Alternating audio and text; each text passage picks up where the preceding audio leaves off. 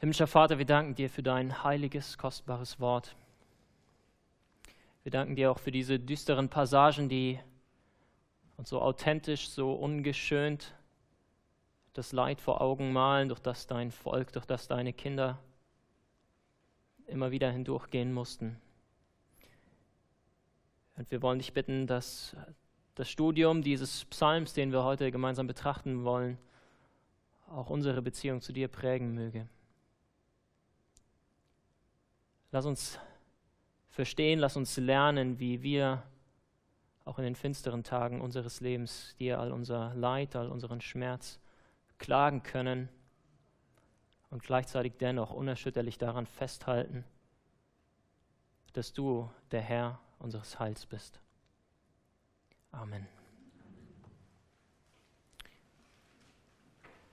Mein Leben besteht nur noch aus Verzweiflung. Dass bessere Tage kommen werden, tröstet mich nicht. Du willst mir sagen, dass auf diese Hoffnungslosigkeit frohe Tage folgen und du willst mich damit ermutigen, dass meine Verfassung sich ändern wird. Aber das ist vergebliche Mühe. Die Natur bekommt neues Leben, doch eine einmal erschlagene Seele lebt nicht weiter. Gottes Wege sind mysteriös und er erklärt sie nicht. Mein Zerschlagenwerden ist ein Geheimnis und erst zum richtigen Zeitpunkt wird man es verstehen. Diese Worte schrieb der englische Liederdichter William Cooper während einer der dunkelsten Phasen seines Lebens an ähm, seinen Pastor, Freund und lebenslangen Seelsorger John Newton. Mein Leben besteht nur noch aus Verzweiflung. Ich weiß nicht, ob du persönlich schon einmal in einer Situation warst, in der du das ebenfalls hättest sagen können, in der du das ebenfalls so zum Ausdruck gebracht hättest. Fakt ist, dass William Cooper nicht das erste und auch nicht das letzte Kind Gottes war, das sich plötzlich in tiefer Finsternis wiederfand.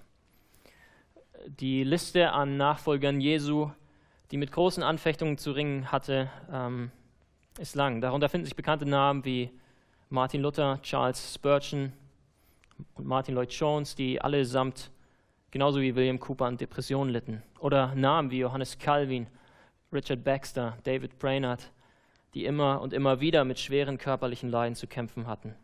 Aber die Liste beschränkt sich natürlich nicht nur auf die Kirchengeschichten. Nein, auch in der Bibel finden wir zahlreiche Beispiele von Menschen, die durch großes Elend und schwerste Not hindurch mussten. Josef, der von seinen eigenen Brüdern verraten und verkauft wurde. Hiob, dem plötzlich all sein Hab und Gut, all seine Kinder weggenommen wurden, ja sogar seine eigene Gesundheit. Oder Paulus, der dreimal mit Ruten geschlagen, einmal gesteinigt und am Ende höchstwahrscheinlich unter Nero hingerichtet wurde. Heute wollen wir uns mit dem Leid eines Mannes befassen, der vielen von euch eventuell kein Begriff ist. Ähm, Heman, der Esrachita. Wir wissen nicht viel von ihm, außer dass er wahrscheinlich einer der Tempelmusiker in Jerusalem war und als solcher die Erfahrung und den Umgang mit der tiefen Finsternis, in der er sich befand, in einen öffentlichen Klagepsalm gekleidet hat. Und dieses Lied, das Heman vor rund 3000 Jahren dichtete, ist uns heute noch in Psalm 88 überliefert. Meine Hoffnung und mein Gebet ist, dass des Studiums dieses Psalms dir persönlich, aber auch uns als gesamter Gemeinde ein Muster an die Hand gibt, wie wir das Leid, das wir erleben, Gott, vor Gott tragen, ja, ihm tatsächlich klagen können. Und lasst mich euch vorwarnen, Psalm 88 ist einer der düstersten poetischen Texte, die ich jemals gelesen habe. Schlimmer als alle melancholischen Rocksongs, die ich früher gehört oder selber geschrieben habe. Und dennoch finden wir dieses Lied in der Bibel. Warum? Nun, weil eine aufrichtige Klage eine Form der Anbetung ist, über die Gott sich freut und die ihn ehrt. Lass uns also gemeinsam darauf hören, wie Heman inmitten tiefer Finsternis Gott angebetet und ihm die Ehre gegeben hat. Ein Psalmlied der Söhne Korach, vorzusingen zum Reigentanz im Wechsel, eine Unterweisung Hemans des Esrachitas. Herr Gott, mein Heiland, ich schreie Tag und Nacht vor dir. lass mein Gebet vor dich kommen, neige deine Ohren zu meinem Schreien, denn meine Seele ist übervoll an Leiden und mein Leben ist nahe dem Tode. Ich bin denen gleichgeachtet, die in die Grube fahren. Ich bin wie ein Mann, der keine Kraft mehr hat. Ich liege unter den Toten verlassen, wie die Erschlagenen, die im Grabe liegen, derer du nicht mehr gedenkst und die von deiner Hand geschieden sind. Du hast mich hinunter in die Grube gelegt, in die Finsternis und in die Tiefe. Dein Grimm drückt mich nieder, du bedrängst mich mit allen deinen Fluten. Meine Freunde hast du mir entfremdet, du hast mich ihnen zum Abscheu gemacht. Ich liege gefangen und kann nicht heraus. Mein Auge sehnt sich aus dem Elend. Herr, ich rufe zu dir täglich, ich breite meine Hände aus zu dir. Wirst du an den Toten Wunder tun oder werden die Verstorbenen aufstehen und dir danken? Wird man im Grabe erzählen deine Güte und deine Treue bei den Toten? Werden denn deine Wunder in der Finsternis erkannt oder deine Gerechtigkeit im Lande des Vergessens? Aber ich schreie zu dir, Herr, und mein Gebet kommt frühe vor dich. Warum verstößt du, Herr, meine Seele und verbirgst dein Antlitz vor mir?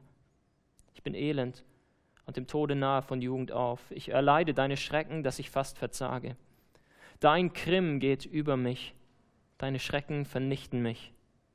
Sie umgeben mich täglich wie Fluten und umringen mich allzumal. Meine Freunde und Nächsten hast du mir entfremdet und meine Verwandten hältst du fern von mir. Wie ihr dem Handout entnehmen könnt, möchte ich diesen Psalm mit euch in vier Schritten näher studieren. Ähm, und wir gehen dabei nicht Vers für Vers vor, sondern thematisch.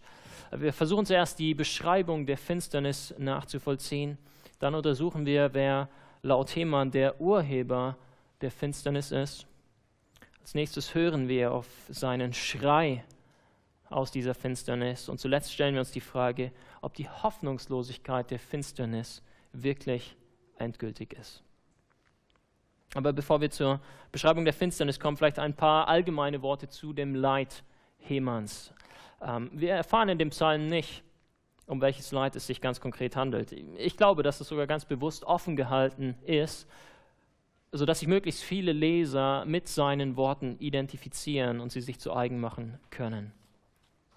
Letztendlich ist es auch nicht wichtig, in, in welcher Finsternis Heman sich nun befand. Aber, aber ich glaube dennoch, dass, dass uns der Text schlüssige Indizien dafür liefert, dass sein Leiden sowohl physischer als auch psychischer Natur war.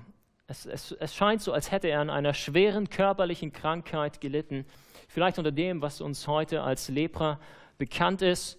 Ähm, und gleichzeitig muss sein, sein, sein physisches Leiden extrem negative Auswirkungen auf seine Psyche gehabt haben, bis hin zu schweren Depressionen. Wie gesagt, wir wissen das nicht im Detail, wir können nur, nur mutmaßen. Aber was wir sagen können, ist dies: Sein Leiden war real. Und das ist die erste Lektion, die wir aus diesem Psalm ziehen sollten. Leid im Leben von Kindern Gottes ist Realität. Die Bibel verschweigt es nicht. Ich bin mir sicher, dass viele von uns schon durch dunkle Phasen in ihrem Leben gegangen, sitzt, gegangen sind und, und, und vielleicht sitzt auch heute der eine oder andere unter uns, der sich inmitten von solch tiefer Finsternis befindet. Ganz gleich, ob nun aufgrund von physischer oder psychischer Anfechtung oder vielleicht sogar beides zusammen. Geschwister, wir sollten diese Tatsache nicht verschweigen. Nein, im Gegenteil, wir sollten sie beklagen, individuell, aber auch im Kollektiv. So wie Heman es tat und so wie sein Klagepsalm immer und immer wieder vom ganzen Volk Israel gesungen wurde. Tauchen wir ein in die Beschreibung der Finsternis. Meine Seele ist übervoll an Leiden, heißt es in Vers 4. Heman ist gesättigt mit Leiden bis zum Überdruss. Sein Herz ist voll Unglück und Jammer, wie, wie ein bis zum Überlaufen mit Essig angefülltes Gefäß.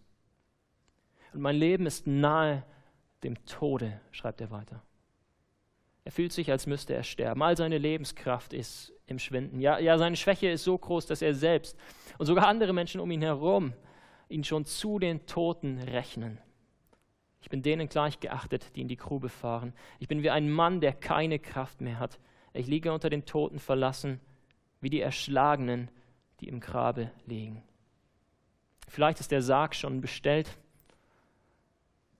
Vielleicht ist der Ablauf der Beerdigung schon besprochen. Vielleicht haben die Nachkommen ihren Erbteil schon berechnet. Aber noch lebt Heman. Zwar nur als Schatten seiner selbst, aber er lebt. Es ist das Bild eines Kranken, der sich mit letzter Kraft von seinem Lager erhebt und, und, und durch die Krankenhausflure schleicht. Das Bild eines Todgesagten, bei dem man verwundert darüber tuschelt, dass er eine weitere Nacht überlebt hat. Heman zieht durch dieses Tal der Todesschatten. Er befindet sich in Finsternis und Tiefe wie in einem dunklen, kalten Kerker. Ich liege gefangen und kann nicht heraus, schreibt er in Vers 9. Gebunden durch eine unsägliche Krankheit, gebunden durch die Schwere seines Gemüts. Die Tür der Hoffnung ist fest verriegelt, die Flügel der Freude sind beschnitten. Tränen über Tränen fließen. Mein Auge sehnt sich aus dem Elend, Vers 10. Doch es gibt ja kein Licht am Ende des Tunnels. Die Abwärtsspirale dreht sich nur immer weiter und weiter. Die Wasser rauschen heran, die Wellen steigen höher und höher. Du bedrängst mich mit allen deinen Fluten, Vers 8. Heman droht, in seinem Leid zu ertrinken. Die Fluten brechen sich Bahn, sie, sie, sie dringen durch den kleinsten Spalt. Die, die Anfechtung ist nicht aufzuhalten, sie durchdringt all sein Sinnen und Trachten. Ja, wie, wie so ein glühender Lavastrom brennt sich das Leid seinen Weg durch Körper und Geist. Wie lange aber schon muss er dieses Leid ertragen? Wie, wie lange bürdet Gott so etwas seinen Kindern auf? Ich bin elend und dem Tode nahe von Jugend auf, bezeugt Hemann. Vers 16. Jahr um Jahr ist seitdem vergangen. Die Chancen auf Genesung sind wahrscheinlich tiefer und tiefer gesunken. Mit jedem weiteren Abend steigt die Furcht vor dem morgigen Erwachen. Die Schrecken Gottes umgeben ihn täglich, wie er in Vers 18 sagt. Sie umringen wie, wie eine Schar von Banditen, aus deren Hand kein Entkommen ist. Wie ein Rudel Wölfe, das das Wild umkreist hat und bereit ist für den letzten tödlichen Angriff. Die Ängste, die Not, die Pein, sie sind so groß, dass jemand nur ausrufen kann, deine Schrecken vernichten mich. Vers 17. Er ist am Verzagen. Er weiß nicht mehr ein noch aus. Und auch diejenigen, die ihm einst nahe standen, haben sich inzwischen von ihm abgewendet. Meine Freunde hast du mir entfremdet, du hast mich ihnen zum Abscheu gemacht, Vers 9. Und auch meine Verwandten hältst du fern von mir, Vers 19. Vielleicht war seine Krankheit ansteckend, vielleicht war Heman unrein im Sinne des levitischen ähm, Gesetzes. Wie auch immer, die einzigen Gefährten wenden sich angeekelt ab. Sie wollen nichts mehr mit ihm zu tun haben. Welch, welch großer, durchdringender Schmerz muss das für Heman gewesen sein, nun in der dunkelsten Stunde seines Lebens selbst von seinen Liebsten verlassen zu sein.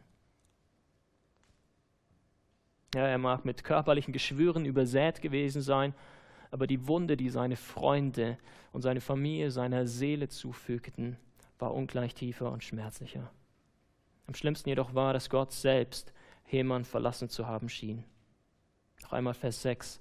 Ich lege, liege unter den Toten verlassen wie die Erschlagenen, die im Grabe liegen, derer du nicht mehr gedenkst und die von deiner Hand geschieden sind. Heman fühlte sich im Stich gelassen. Im Stich gelassen von den Menschen, aber schlimmer noch im Stich gelassen von Gott. Gott gedachte seiner nicht mehr. Seine helfende Hand war fern. Heman war abgeschnitten von der Quelle des Lebens. Und das ist wahrlich bitterer Wermut. Sich von dem Herrn dahingegeben zu fühlen, das ist, wie Spurgeon schreibt, der höchste Grad der inneren Verlassenheit. Ihr Lieben, ich weiß nicht, ob ihr euch mit diesem Leid Hemans identifizieren könnt. Viele von uns werden es wenigstens zu einem gewissen Grad können. Andere mögen ähm, bisher von solchen Erlebnissen verschont geblieben sein. Wir alle sollten jedoch aus Hemans Beschreibung der Finsternis lernen, und an diesem Punkt wiederhole ich mich, dass Leiterfahrungen im Leben eines Christen real sind. Und zwar nicht nur physisches Leid, nicht nur körperliche Krankheiten, sondern auch psychisches Leid, Krankheiten, der Seele. Eine Finsternis im Gemüt, die bei manchen sogar bis zu Selbstmordgedanken reichen mag. William Cooper versuchte sich mehrmals das Leben zu nehmen. Und nur aufgrund der bewahrenden Gnade Gottes war er nie erfolgreich. ich bin mir sicher, dass auch in unserer Mitte heute Menschen sitzen, die schon des Öfteren mit solchen Gedanken gespielt haben. Vielleicht gerade deshalb, weil sie sich von niemandem verstanden, sondern vielmehr von allen im Stich gelassen fühlen. Und wenn es dir so geht, dann möchte ich dir zusagen, dass du weder allein noch der Erste bist, der durch solch tiefe Täler geht. Hiob lernte sie vor dir kennen. Heman hat sie vor dir bezeugt. Und das Wichtigste, Jesus Christus hat sie. Und wir werden das nachher noch sehr viel deutlicher sehen, als Mann der Schmerzen vor dir durchschritten. Er fühlt mit dir. Und er wird niemals von deiner Seite weichen, auch wenn es so erscheinen mag. Dem Rest von uns möchte ich zurufen, dass wir uns auf die Seite unserer leidenden Brüder und Schwestern stellen sollten. Wir sollten mit ihnen zu Gott rufen. Wir sollten mit ihnen klagen. Und wir sollten verstehen, dass solch ein Klagen nicht unangemessen, sondern tatsächlich ein biblischer Ausdruck von Anbetung ist. Warum? Nun, einen Grund dafür, ähm, einen Grund dafür finden wir in der Tatsache, dass Heman letztendlich Gott selbst als Urheber der Finsternis bezeichnet. Ähm, damit sind wir beim zweiten Hauptpunkt dieser Predigt angelangt. Beim Detail dieses Psalms, das auf den einen oder anderen eher verstörend wirken mag. Heman jedoch hält unerschütterlich daran fest, Gott selbst, der Urheber seiner Finsternis, er hat all das Unglück über ihn gebracht. Lesen wir noch mal einige Zeilen ab Vers 7. Du hast mich hinunter in die Grube gelegt, in die Finsternis und in die Tiefe. Dein Krim drückt mich nieder. Du bedrängst mich mit allen deinen Fluten. Meine Freunde hast du mir entfremdet, du hast mich ihnen zum Abscheu gemacht. Und dann weiter ab Vers 17. Dein Krim geht über mich, deine Schrecken vernichten mich. Sie umgeben mich täglich wie Fluten und umringen mich allzumal. Meine Freunde und Nächsten hast du mir entfremdet und meine Verwandten hältst du fern von mir. Hemans Theologie ist simpel. Gott ist absolut souverän. Daran zweifelt er keinen Augenblick. Und das, ihr Lieben, ist auch gut so. Wisst ihr, es gibt Bibellehrer, die ganze Bücher darüber schreiben, dass Kinder Gottes nur deshalb Leid erführen, weil Gott eben nicht alle Dinge unter Kontrolle hat wenn guten Menschen Böses äh, widerfährt, so, so, so heißt einer dieser Titel.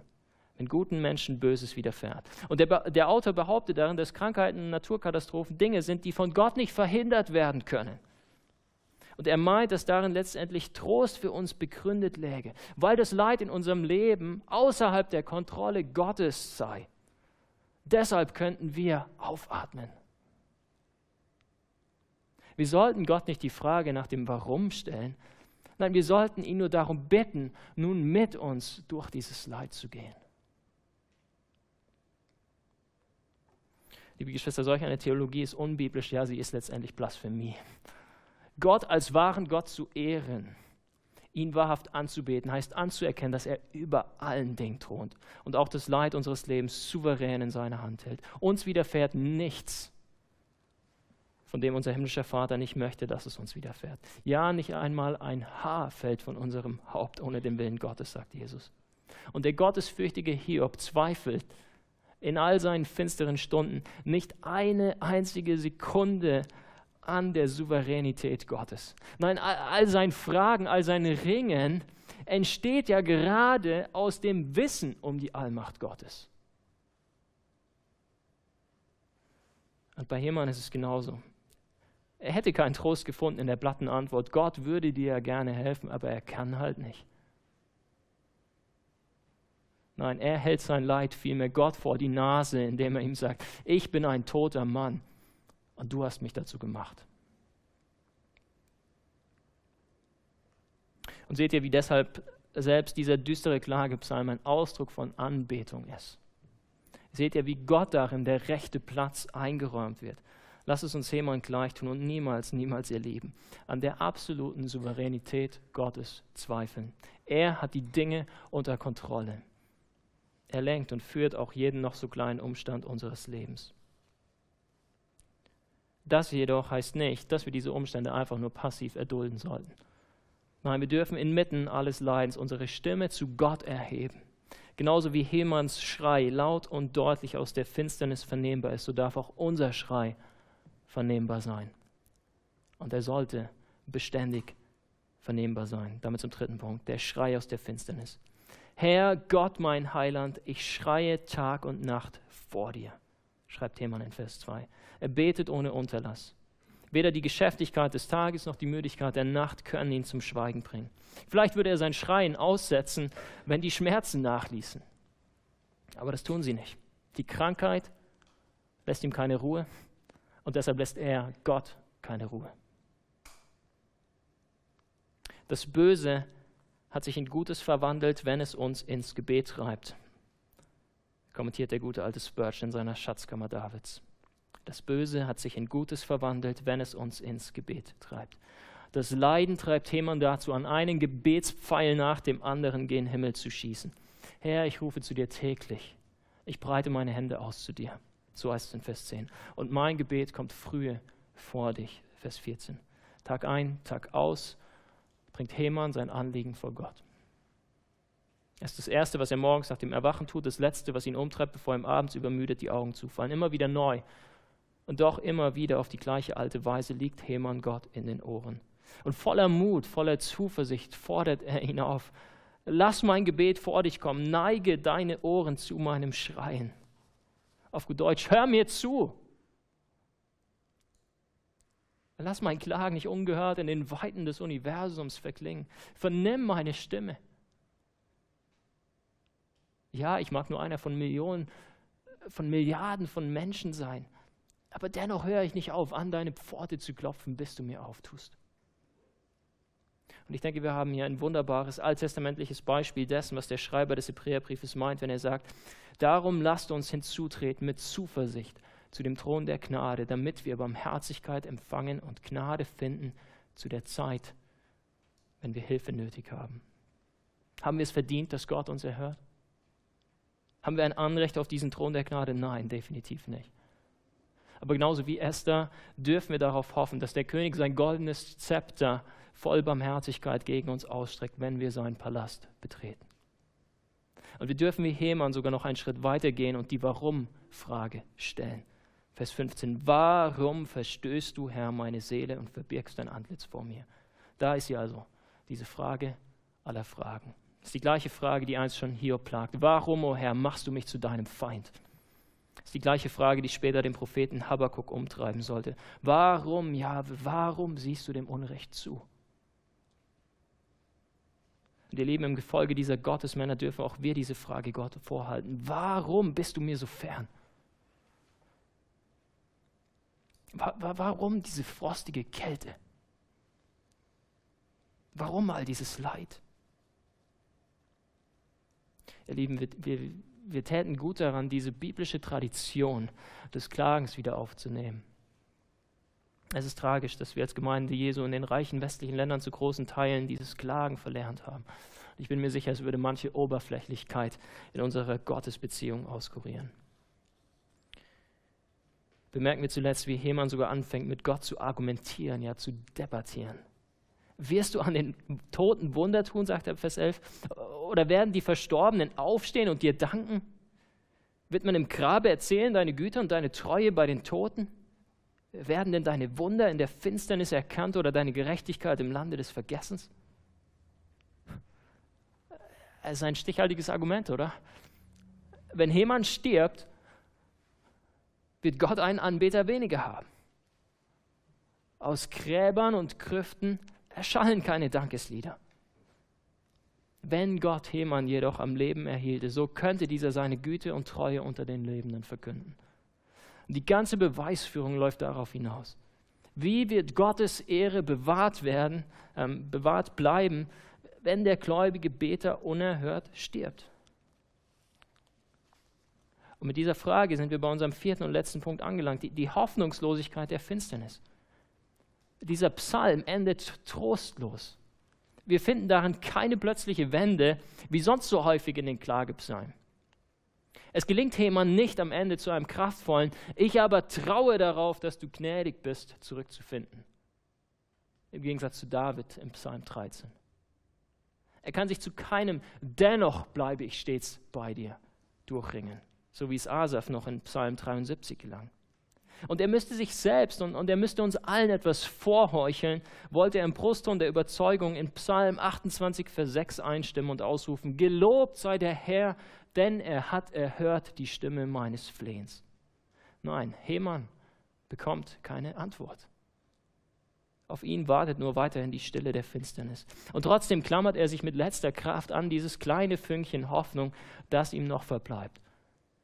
Nämlich die Tatsache, dass Jahwe der Gott seines Heils ist. Mit diesen Worten hat der Hemann sein Gebet in Vers 2 begonnen. Herr Gott, mein Heiland, wie Luther übersetzt. Drei kleine Worte im Hebräischen. Ein unscheinbarer Lichtstrahl, der, der nur für einen winzigen Augenblick diese Dunkelheit erhält. Aber was für eine begründete Hoffnung, die wir darin doch entdecken können. Heman hat einen Gott.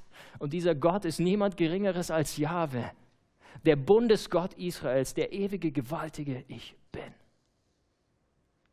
Es ist der Gott Abrahams, Isaaks und Jakobs, der bisher noch jedes einzelne seiner Versprechen gehalten hat. Es ist der Gott Israels, der sein Volk aus der finstersten Sklaverei Ägyptens herausgeführt und sie in dieses herrliche Land Kanaan gebracht hat. Es ist der Gott, der sich seinen Kindern offenbart hat mit den Worten, ich bin der Herr, dein Arzt. Jahwe ist sein Name und, und dieser Jahwe ist auch der Gott, von Hemans persönlichem Heil. Daran hält er fest. Und darin offenbart sich in, inmitten aller Klage sein unerschütterlicher Glaube. Ihr Lieben, was für ein gewaltiger Trost doch für uns in diesem autobiografischen Psalm Hemans steckt. Was für ein Ansporn, sein Vorbild für uns doch sein sollte. Inmitten tiefster Finsternis ist es möglich, an Gott festzuhalten.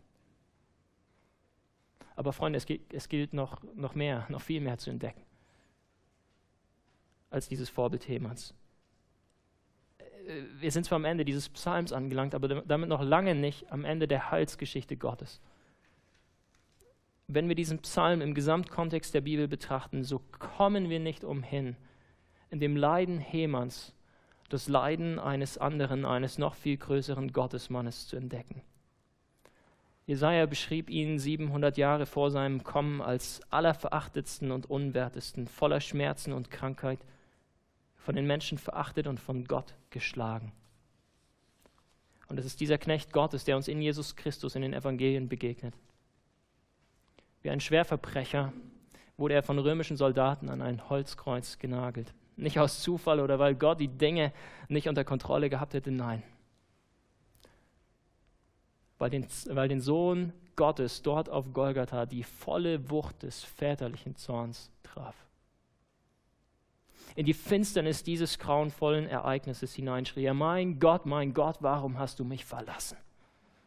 Und wenig später legte man ihn ins Grab. Sein Andenken drohte für immer und ewig vergessen zu werden. Aber wie sagt doch der Hebräerbrief, er hat in den Tagen seines irdischen Lebens Bitten und Flehen mit laupem Schreien und mit Tränen dem dargebracht, der ihn vom Tod erretten konnte. Und er ist auch erhört worden, weil er Gott in Ehren hielt. Wann und wie sind die Gebete Jesu erhört worden? Wir kennen die Antwort. Drei Tage später, als er durch den Geist Gottes den Tod für immer besiegte und zu neuem Leben auferstand. Und Geschwister, daran liegt auch unsere Hoffnung begründet. Wir wissen, dass der, welcher den Herrn Jesus auferweckt hat, auch uns durch Jesus auferwecken wird. So drückt sich der Apostel Paulus aus. Und Jesus fragte einst seine Jünger, sollte Gott nicht rechtschaffen sein, Auserwählten, die zu ihm Tag und Nacht rufen, und sollte es bei ihnen lange hinziehen? Noch bevor seine Jünger antworten konnten, gab der Meister selbst die Antwort. Ich sage euch, er wird ihnen Recht schaffen in Kürze. Lieber Bruder, liebe Schwester, Gott wird dir Recht verschaffen, wenn du nicht aufhörst, zu ihm zu schreien und ihm all dein Leid zu klagen. Jesus stellt dann allerdings noch eine weitere Frage und diese Frage sollten wir uns alle zu Herzen nehmen. Doch wenn der Menschensohn kommen wird, meinst du, er werde Glauben finden auf Erden? William Cooper, der, der englische Liederdichter, den ich eingangs zitiert hatte, hielt an seinem Glauben fest. trotz der Tatsache, dass er bis zu seinem Lebensende an Depressionen litt, trotz der Tatsache, dass er immer und immer wieder mit schwersten Anfechtungen und Zweifeln zu kämpfen hatte. Und ich möchte diese Predigt enden mit einem seiner bekanntesten und, und wie ich finde, bewegendsten Gedichte. Es trägt den englischen Titel God Moves in a Mysterious Way. Zu Deutschen etwa Gott wirkt auf geheimnisvolle Art und Weise. Und es hat den folgenden Inhalt. Gott lässt oftmals geheimnisvoll sein Wunderwerk geschehen sein Weg durch tiefe Wasser geht und auf des Sturmwinds wehen. Unfassbar seine Schöpferkraft in Weisheit und in Rat, die herrlich plant und Schätze schafft, wie er es beschlossen hat. Verzagte Heilige nur Mut. Die Wolke, die euch droht, ergießt bald Segen euch zu gut und Trost herab von Gott. Trau Gottes Gnad, dein schwaches Herz macht doch zum Richter nicht. Sieh hinter düsterem Gewölk sein freundlich Angesicht. Was er will, das geschieht gewiss. Du wirst es bald schon sehen. Die Knospe mag wohl bitter sein, die Frucht ist süß und schön. Der blinde Unglaub irrt gar sehr. Gott ist zu wunderbar. Er legt sich dereinst selber aus, macht alles Licht und klar. Lass uns gemeinsam beten. O Herr, du Gott unseres Heils, der du oft auf geheimnisvolle Art und Weise wirkst. Du kennst jeden einzelnen von uns durch und durch. Du weißt um alles Leid, das jeder von uns in der einen oder anderen Weise erlebt. Und tatsächlich kennst du die Finsternis, die uns umgibt, so viel besser, als wir selbst es tun.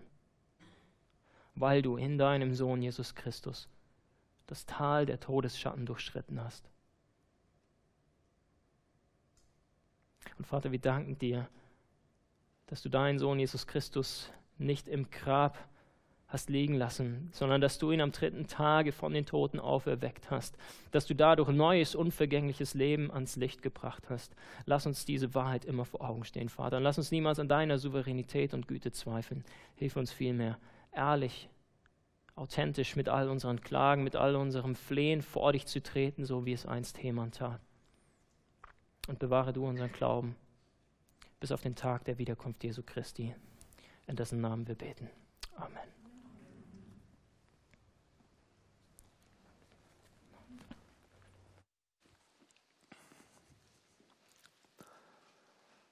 Wir wollen uns Zeit nehmen, auf das Gehörte in Liedern und einer Gebetsgemeinschaft zu antworten. Zunächst singen wir von der Beamerwand Wohin sonst?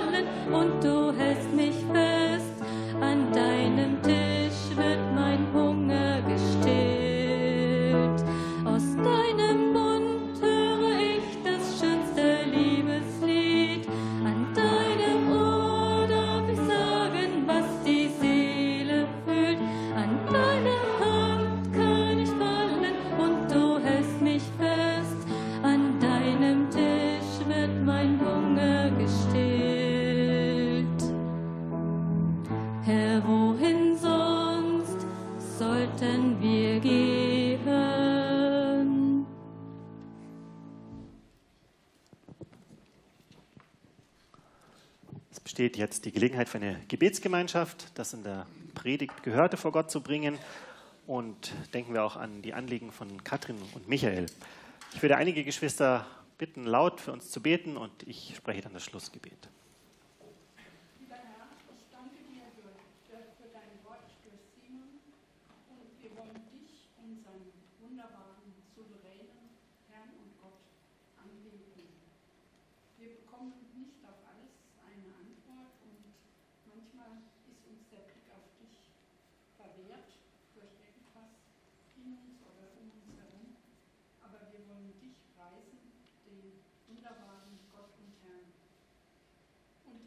möchte dich heute bitten, wenn Menschen hier sind, denen der Blick auf dich verloren gegangen ist, die aus Sorge oder Krankheit oder Nöten den Blick auf dich verloren haben, dass du ihnen ganz neu durch dieses Wort begegnest. Und wir preisen dich, dass du uns nicht loslässt. Dafür danke ich dir auch, dass du mit mir